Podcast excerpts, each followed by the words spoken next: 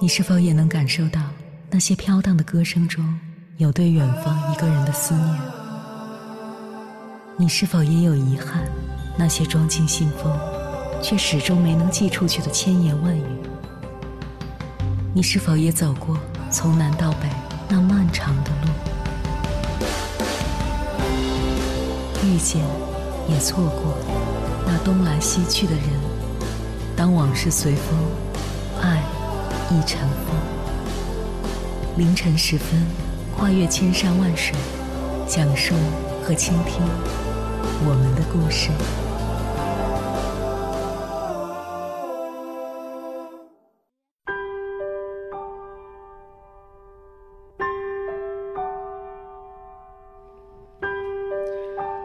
欢迎回来，各位夜行者。这里是正在直播的中国交通广播心灵夜话栏目《千山万水只为你》，深夜不孤单。我是迎波，我要以黑夜为翅膀，带你在电波中自在飞翔。前段时间，一个朋友跟我说他要辞职了，我还以为他只是最近太累了，暂时吐槽一下而已。毕竟发泄完负能量之后，还是要继续努力搬砖，这才是我们大多数人的生活常态。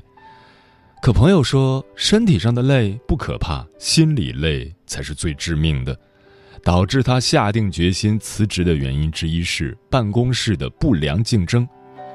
有人会偷偷向领导告状，有人为了蝇头小利不顾体面，有人暗自搞小团体。明明是工作，却搞得跟谍战似的。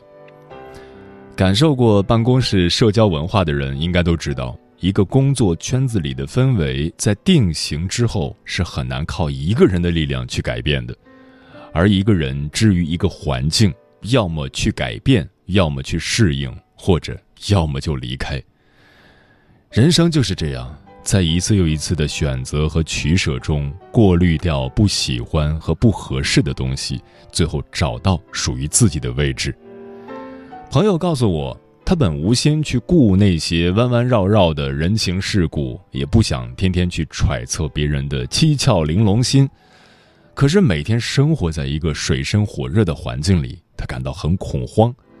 他怕日子久了，他也会慢慢变成一个斤斤计较、充满城府、为了利益争得你死我活的人。朋友的话让我想起了马尔克斯在《百年孤独》这本书里写过的一句话：“你那么憎恨一个人，跟他们斗了那么久，最终却变得和他们一样。人世间没有任何理想值得以这样的沉沦作为代价。”所以，还不如算了。比起摆在眼前的利益，我更在乎我是不是能一直坚守我的原则。否则，赢得太难看，那也是输了。随着见识过的人和事越来越多，一个人的天花板可以越来越高，底线却最好不要越来越低。电影《未竟一生》里，垂垂老矣的主人公艾娜和她同样苍老的好友有这样一段对话：“你觉得死者真的关心我们吗？我觉得他们会，他们会原谅我们的罪过。我甚至觉得他们很容易原谅人。经历了生命的考验，他们放下了过去发生在他们身上的那些肉体和心灵上的伤害。”所有的痛苦在最后都得到了释怀，但如果所有的原谅都要等到生命的结尾才发生，那真的太不值得了。没有任何恩怨值得我们蹉跎一生去记挂。与其一直想着让自己难过，不如早些让它随风而去，放过了别人，也成全了自己。接下来，千山万水只为你，跟朋友们分享的文章选自《每晚一卷书》，名字叫《成年人的清醒》，一半是懂了，一半是算了。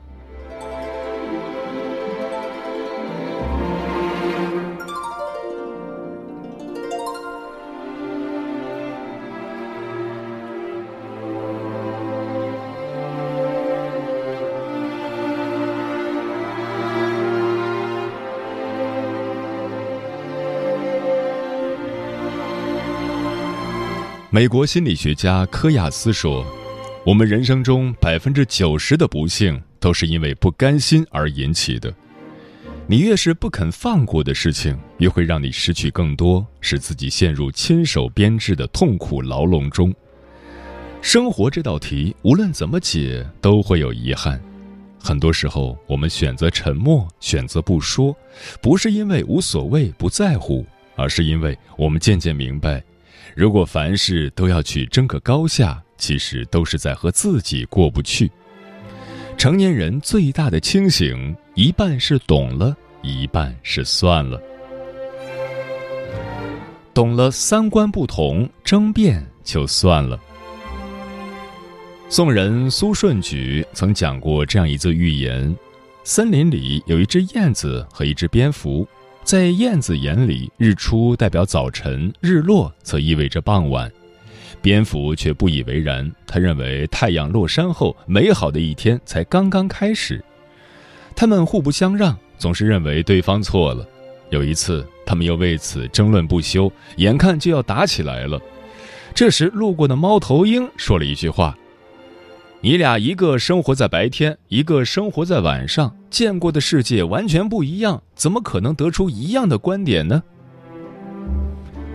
歌德有句名言：“一棵树上很难找到两片相同的叶子，一千个人中也很难找到思想情感完全相同的人。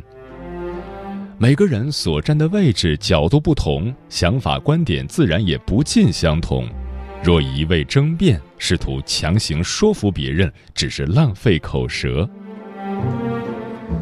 二零零六年，德国汉学家顾斌发表文章，直言当代中国文学粗制滥造，水平低劣。北大教授陈晓明听后，立即撰文驳斥，列举了中国文学近些年的成就。然而，顾斌丝毫不为所动，认定中国文坛就是一潭死水。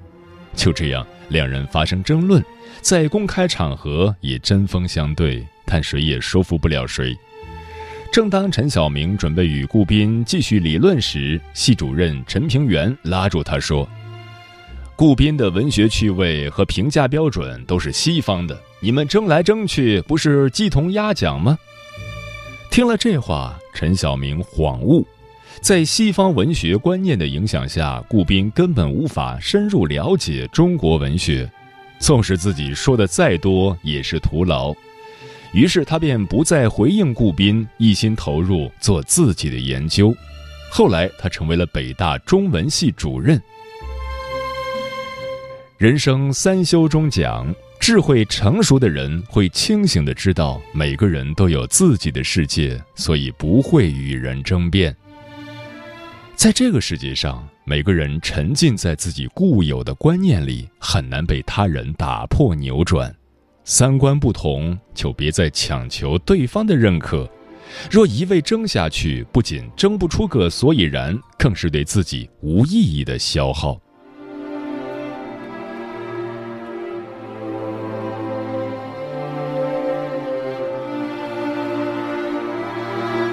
懂了人情反复。执念就算了。白居易有言：“行路难，不在水，不在山，只在人情反复间。”人心总是善变，若对人执念太深，往往让自己陷入煎熬。看过作家苏青的故事，苏青才情出众，容貌清丽，在大学期间，她便与未婚夫李钦完婚。刚开始，李钦对她百般呵护，婚姻生活非常甜蜜。但随着孩子的出生，两人的感情逐渐出现裂缝。苏青第一胎生了个女儿，这让一向重男轻女的婆婆经常给她脸色看。丈夫李钦非但没有护她，反而也跟着冷言冷语。之后几年，她又接连生了三个女儿，李家对她的态度更加粗暴。这时，李钦也经常在外面花天酒地、勾三搭四，但每次回家，苏青却依然对他百般讨好，照顾着他的衣食住行。本以为这样的举动能够使丈夫回心转意，没想到招来的却是更多的羞辱。有一次，苏青向丈夫要钱买米，李钦竟一巴掌摔在她的脸上，说：“你也是知识分子，可以自己去赚钱啊。听到这样冷酷的话，苏青终于心死，主动结束了这段婚姻。离开李家后，他感到了宛若重生般的轻松，于是重拾写作。最终创作出长篇小说《结婚十年》，轰动文坛，成为上海最炙手可热的写作大家。人生没什么不可放下里说，人最强大的时候，不是坚持的时候，而是放下的时候。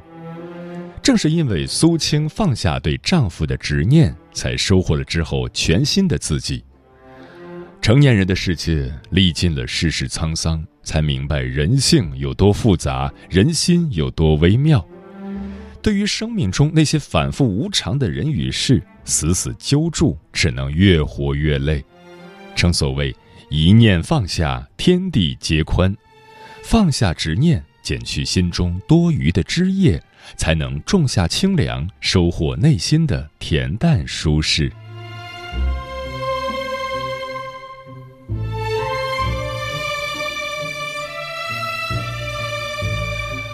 懂了，事过境迁，纠缠就算了。莫言曾在演讲中讲过一个故事，在年少时，由于家里穷，他经常跟着母亲去地里捡麦穗。有一次，看守麦田的人来了，大家纷纷逃走，只剩下他小脚的母亲被抓住了。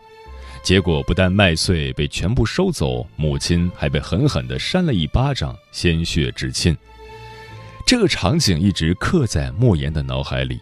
多年后，他和母亲逛集市，突然碰见了当年的看守人。那人已白发苍苍，下意识的莫言想冲上去，母亲却一把拉住了他，轻声说：“儿啊，那个打我的人与这个老人并不是一个人。”母亲的一席话让他怔在原地，如梦初醒。人其实还是那个人，但事情早就过去了。生活中，我们也难免遭到伤害，留下难以愈合的伤痕。无论过去多久，总是意难平。然而事过境迁，过去的终不能重来。时时挂在心间，为难的只是自己。巴尔扎克说：“人生不能忘记许多，生活便无法继续。”以前的事情不必再追问，过往的伤害要学会释怀。一九九一年，南非总统曼德拉在就职典礼上的一个举动震惊了世人，他竟然恭敬地向三个曾经关押他的看守致敬。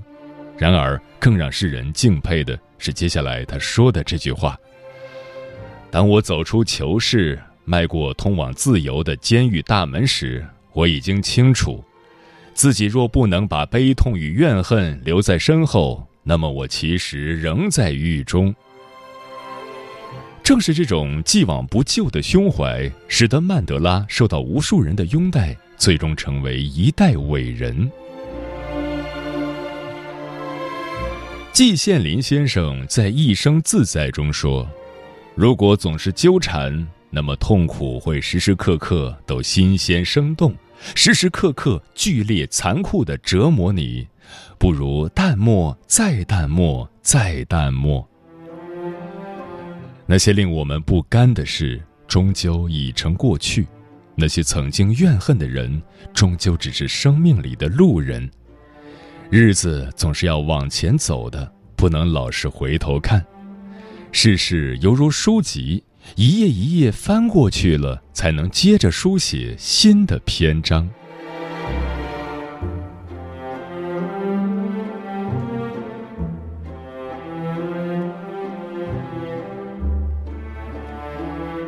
懂了自身平凡，逞强就算了。生活中，你是否有过这样的经历？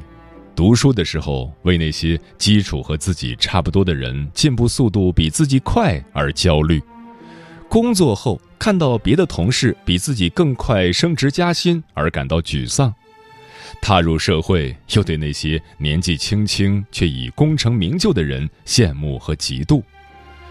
很多时候，我们觉得别人很容易就能成功，自己付出加倍的努力也永远追赶不上，直到被压得喘不过气时，才逐渐认清自己是个普通人的事实。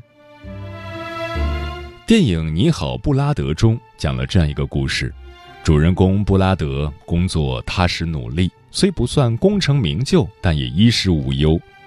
妻子在政府部门任职，儿子即将步入大学，生活圆满幸福。可在一次同学聚会后，布拉德却陷入崩溃的边缘。他看到昔日同学一个比一个光鲜亮丽，杰森乘着私人飞机全世界飞，而比利年纪轻轻就在海滩上过着退休的生活。回顾自身，他瞬间觉得自己前半生的奋斗一文不值。为了赶上那些富豪同学，布拉德开始拼命工作，开始各种投资。结果，他非但没能取得预期中的成功，反而将原本正常的生活弄得鸡飞狗跳。后来，布拉德踏上一场救赎之旅，在旅途中，他意外发现杰森的私人飞机是公司租来的，财富自由的比例身体状况不尽如人意。他这才明白，人人都有不为人知的苦衷，与其跟自己较劲，不如接纳平凡的当下。影片结尾，布拉德重新过上之前的日子，生活渐渐恢复了平静自足。人这一生最难的修行，就是选择与自己和解。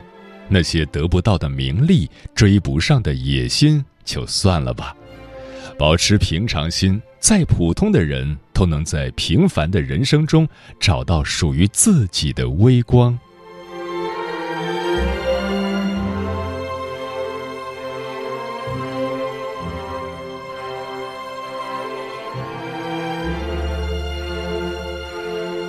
看过这样一段话：不爱计较，不是没心没肺的表现。而是经历了极坏的考验，见过极好的繁华，学会了顺其自然，不勉强自己，也不为难别人，尽心尽力做好自己就行。生活本来就充满不易，我们没有必要为难自己。遭遇烂人烂事，少些争辩纠缠；面对是非艰难，别再计较逞强。成年人的清醒，不过就是一边慢慢懂得，一边学会算了。愿你在理解中放下，看清生活真相后，依旧热气腾腾的活着。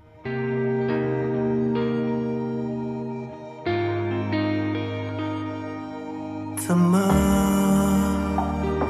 再一次有始无终？从不承认的，此刻竟然有些认同。怎么泪水让眼前朦胧？听见自己心脏跳动，有逆风翻盘的冲动，是什么在心中掀起狂风？流过眼泪的天空，会开出绚烂的彩虹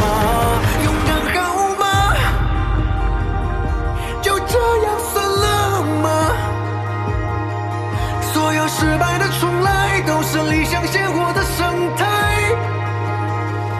你能放下吗？就要这样算了吗？时间经不起等待，我现在就